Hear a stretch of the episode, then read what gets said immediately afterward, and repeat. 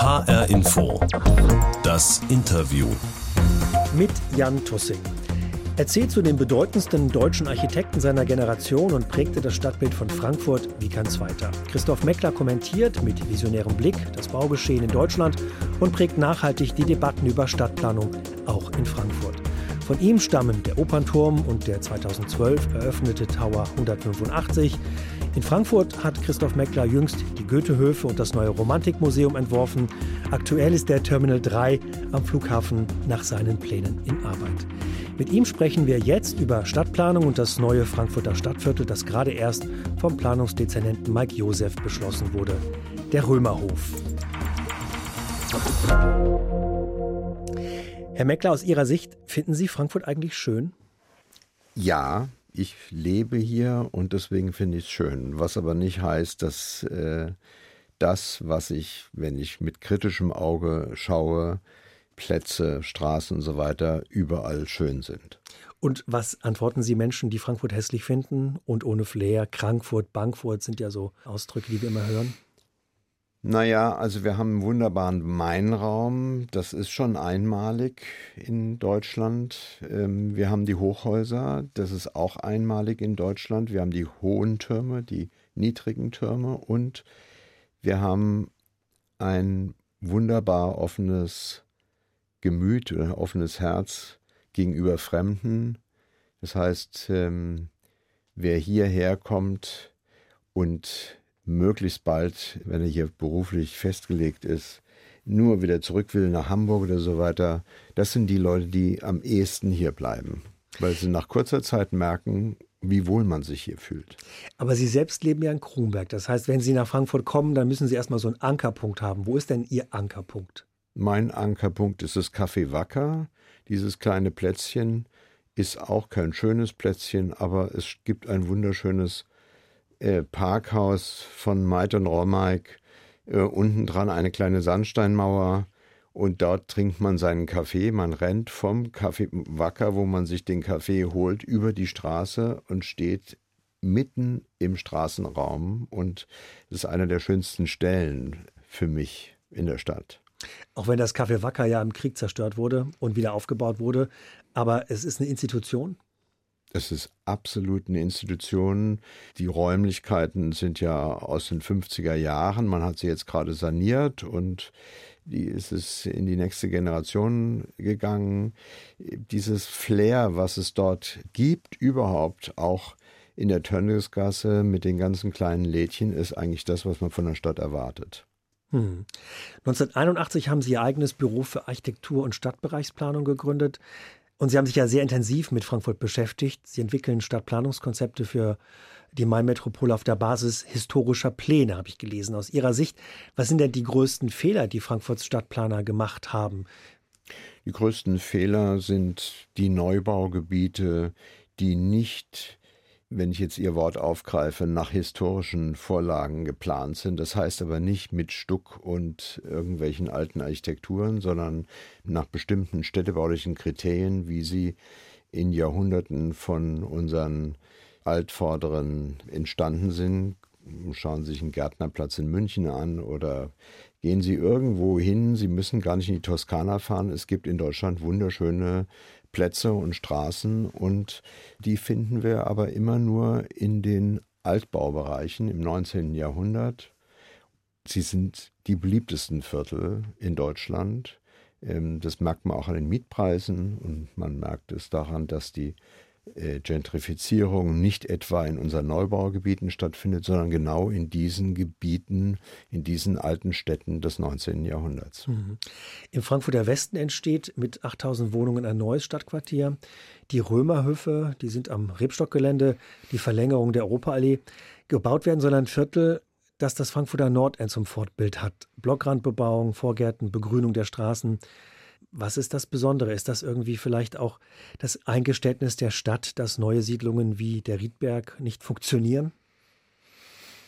Also das würde ich so nicht formulieren. Wir haben einfach einen sehr offenen Planungsdezernenten Mike Josef, der sich in Stadtspaziergängen äh, des Nordend mit uns angesehen hat, gemeinsam im Städtebaubeirat und er hat die ganzen Qualitäten, die wir versucht haben, ihm zu erläutern, gesehen und erkannt. Und es geht jetzt einfach darum, beim Römerhof etwas Ähnliches, die gleichen Qualitäten herzustellen, wie wir sie im Nordend haben.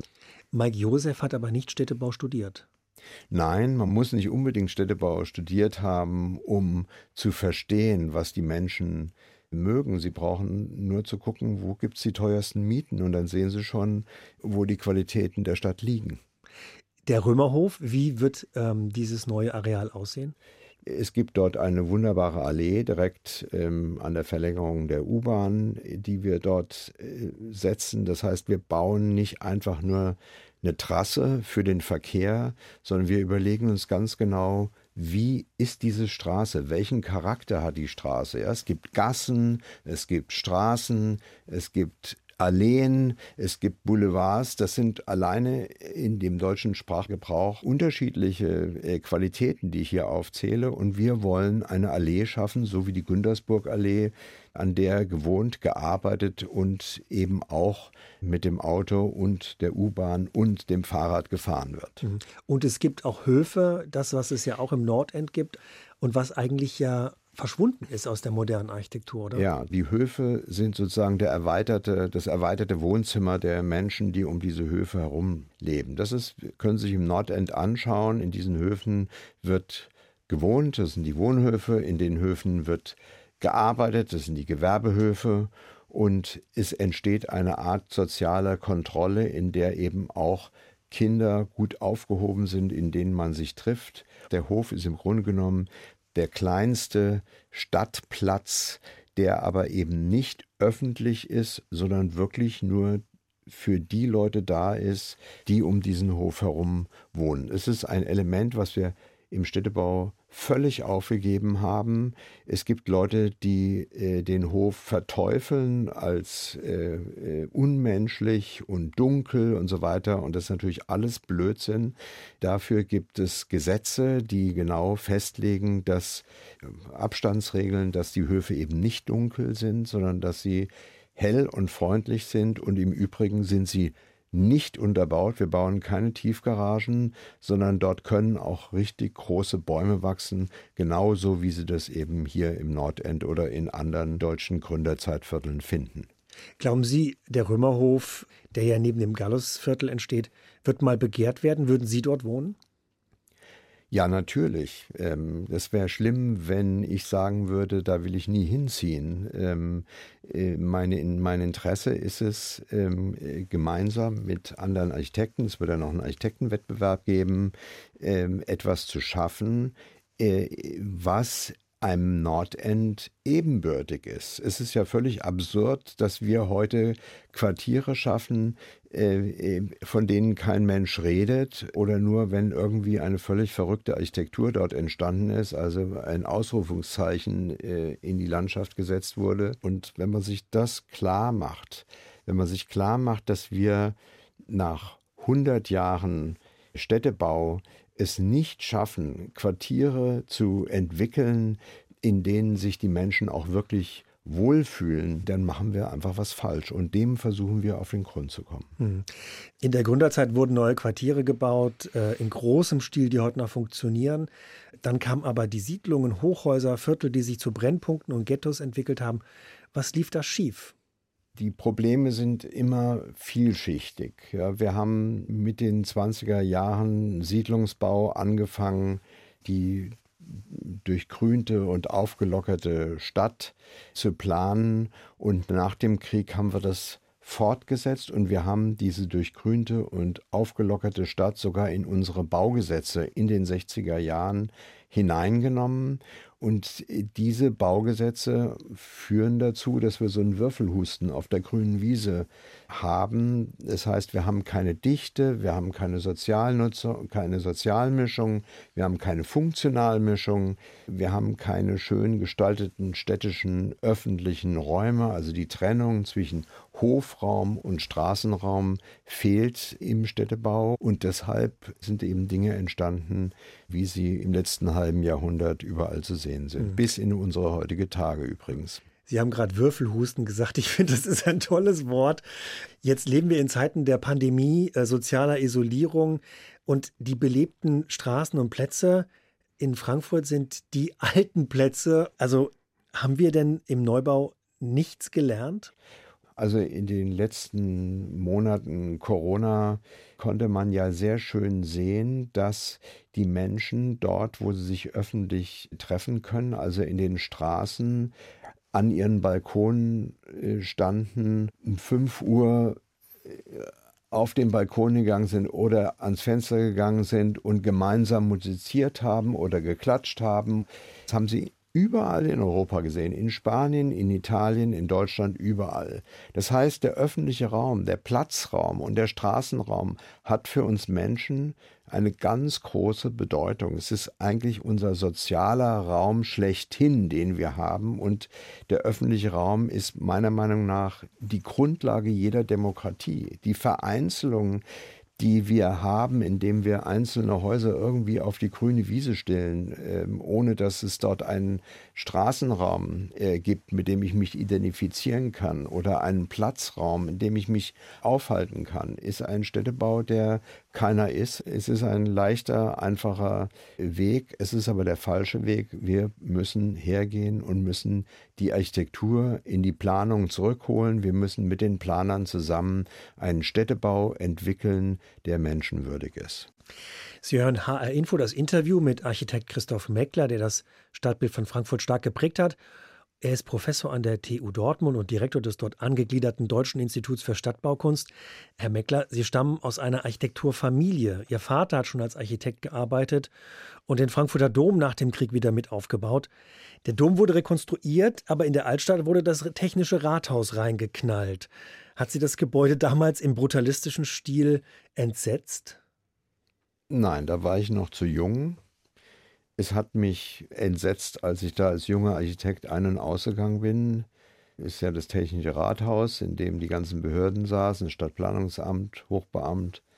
Es hat mich entsetzt, weil es eben nichts für die Stadt tut. Wenn Sie sich anschauen, wie die Braubachstraße heute als Straßenraum wieder entstanden ist, ohne dass man über die einzelnen Architekturen jetzt äh, unbedingt sprechen muss, über die einzelnen Fassaden, dann ist das eben etwas anderes als das Technische Rathaus, für das dort erstmal alte Häuser abgerissen wurden und das Technische Rathaus hat sich benommen wie ein Solitär mitten in der Stadt.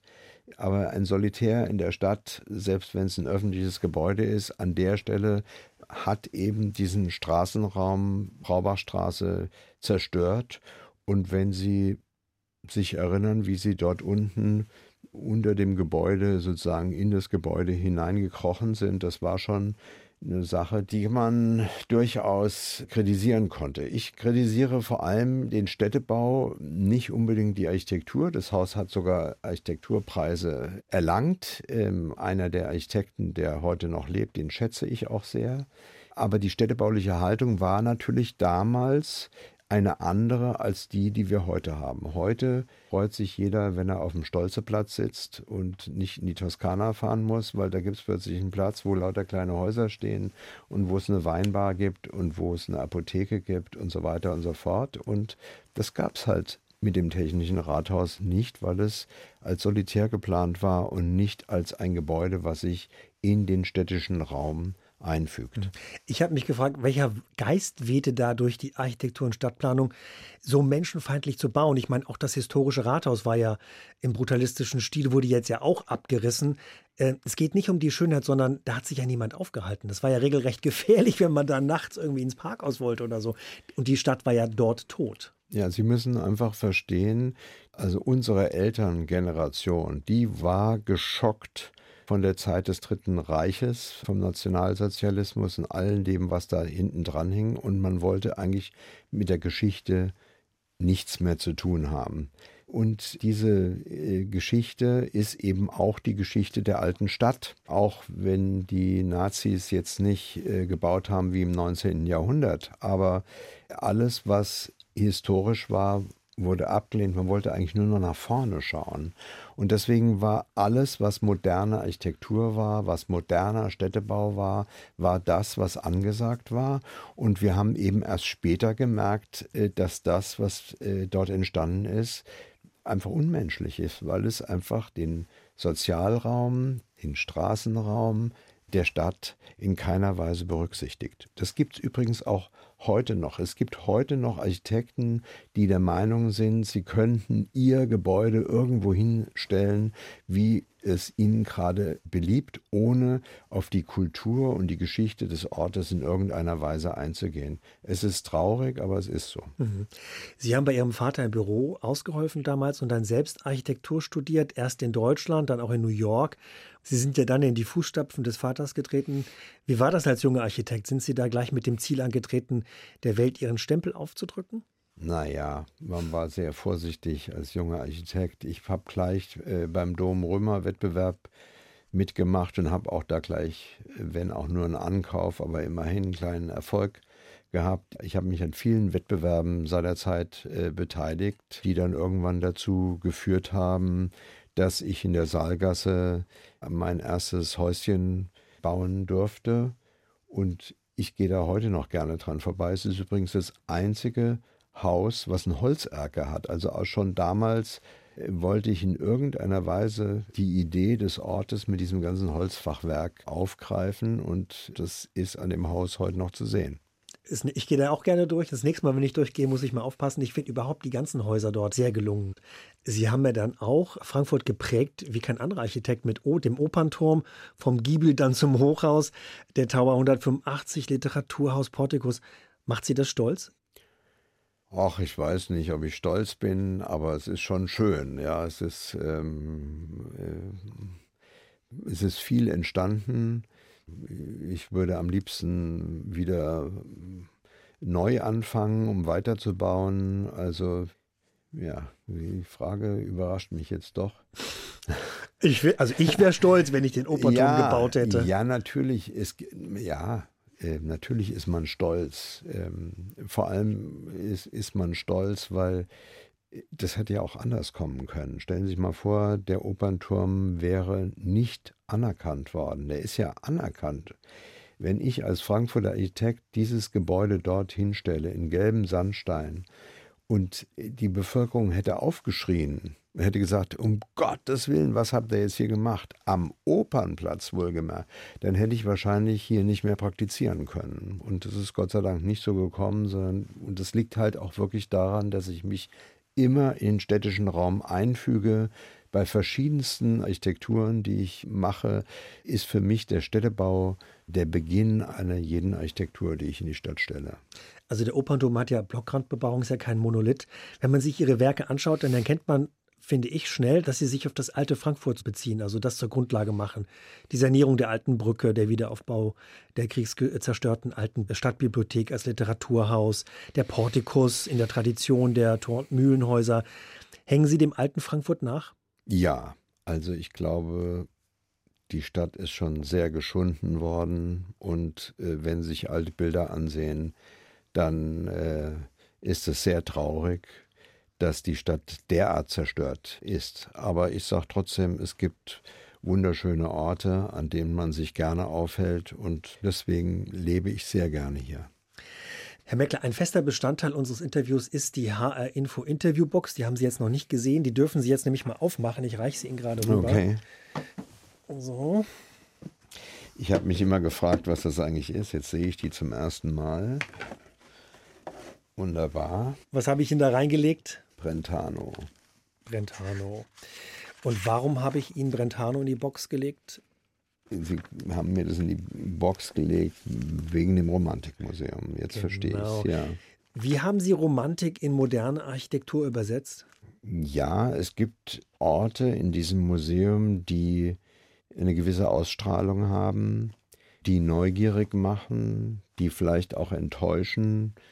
Orte, zu denen man sich hingezogen fühlt. Es gibt zum Beispiel eine Himmelstreppe, eine blaue Himmelstreppe, die sich über drei Geschosse zieht und nach oben immer mehr verjüngt, sowohl in der Breite als auch in der Höhe. Und wenn Sie die Treppe von unten nach oben schauen, dann haben Sie das Gefühl einer unendlich langen Treppe. Und wenn Sie dann die Treppe hinaufgehen, dann merken Sie, dass sie gar nicht so lange ist und dass das einfach, sie ist in einer Illusion aufgesessen. Also dann gibt es schon auch Elemente in dem Haus, neben vielen anderen, die mir sehr wichtig waren. Es gibt zum Beispiel den Verbau eines Steines, eines sogenannten TVG-Steines. Diese TVG-Steine sind Steine, die nach dem Zweiten Weltkrieg aus den Trümmern der Stadt Frankfurt gegossen wurden. Und diese TVG-Steine waren verbaut in dem Haus, das wir dort abreißen mussten. Und ich wusste von diesen TVG-Steinen. TVG ist Trümmerverwertungsgesellschaft. Man hat also den ganzen Schutt in Loren geladen, hat sie zum Ostpark gefahren und dort wurden die Steine gemahlen und man hat aus den Steinen, aus diesem gemahlenen, mit Zement gebunden neue Steine hergestellt. Und jeder, der in 50er Jahren in Frankfurt baute, musste solche Steine verwenden so war es ziemlich schnell klar, dass diese Steine auch in dem dortigen Bürohaus, direkt neben dem Goethehaus, verbaut sein mussten. Und tatsächlich war das auch so. Wir haben die Steine geborgen, wir haben die Steine zerschnitten und äh, Sie sehen jetzt an der Schnittfläche den roten Mainsandstein, den gelben Mainsandstein. Sie sehen verschiedenste Ziegelsorten, Sie sehen den schwarzen Basalt. Also Sie sehen das Stückchen Frankfurt, was komplett zerstört war, plötzlich in diesem kleinen Stein. Und diesen Stein haben wir verlegt in der Eingangshalle. Auch das ist für mich ein Stückchen äh, Romantik, wenn Sie so wollen. Jedenfalls ist es ein Stück Erinnerung an die Geschichte der Stadt Frankfurt und an die Geschichte dieses Ortes. Ich könnte Ihnen stundenlang in einem eigenen Interview weitererzählen, ohne dass ich jetzt äh, hier die Märchen von Brentano lesen muss. Es gibt wirklich sehr viele Elemente in dem Haus, die überraschend sind, die Sie an keinem anderen Ort finden. Es gibt einen wunderschönen romantischen Garten. Wenn Sie in das Haus hineinkommen, schauen Sie als erstes über eine riesengroße Scheibe, zweigeschossig hoch, in den Romantikgarten hinein. Also es wird, glaube ich, sehr spannend werden. Aber obwohl das Museum noch nicht eröffnet ist, wird schon heftig über das Erscheinungsbild des Hauses, vor allem im Internet, diskutiert. Und da stören sich Kommentatoren daran, die Farbe der Fassade, sie sei zu grell oder keine Fenster, das Wort Bunker. Ärgert Sie sowas? Überhaupt nicht. Wissen Sie, also wer Zeit hat, im Internet sowas zu schreiben, dessen Leben ist eh falsch gelaufen. Ich nehme sowas überhaupt nicht ernst und es wäre auch ganz schlimm, wenn ich eine Architektur machen würde, die jedem gefällt. Das kann ja gar nicht sein. Also wir haben neben dem Goethehaus versucht, drei Häuser zu bauen mit drei verschiedenen Eingängen. Auch das, wenn Sie so wollen, ein romantisches Element, weil wir die Proportionen des Goethehauses nicht zerstören wollten. Wir wollten keinen großen, langen Riegel 30 Meter lang dort ranschieben, sondern wir wollten lauter einzelne Häuser und die einzelnen Häuser treten mit verschiedenen Farben und mit verschiedenen Eingängen auch im Straßenraum in Erscheinung. Und ich glaube, das ist eine städtebaulich angemessene Antwort auf das Goethehaus. Und also ich bin sehr überrascht auch von Leuten, die mir zu dem Haus gratulieren. Also es, es gibt auch andere Stimmen. Herr Meckler, wenn Sie einen stadtplanerischen Wunsch frei hätten, was würden Sie sich wünschen, wenn Geld und Genehmigungen keine Rolle spielen würden? Wissen Sie, ich habe so viel gebaut in meinem Leben. Ich möchte gerne ein Stück Stadt bauen mit einem Park, mit einer Allee, mit Häusern, die Höfe haben, mit Plätzen und so weiter und so fort. Und ich will das auch gar nicht alleine bauen. Das ist übrigens nie mein Anliegen gewesen, sondern ich würde gerne mit meinen Kollegen zusammen diese einzelnen Häuser dann entwickeln und würde gerne einfach zeigen, dass wir eine Stadt bauen können, so wie sie im 19. oder im 18. oder im 17. Jahrhundert entstanden ist, ohne dass wir ins Kaiserreich zurück müssen, sondern auf der Grundlage der Bedürfnisse unserer Gesellschaft.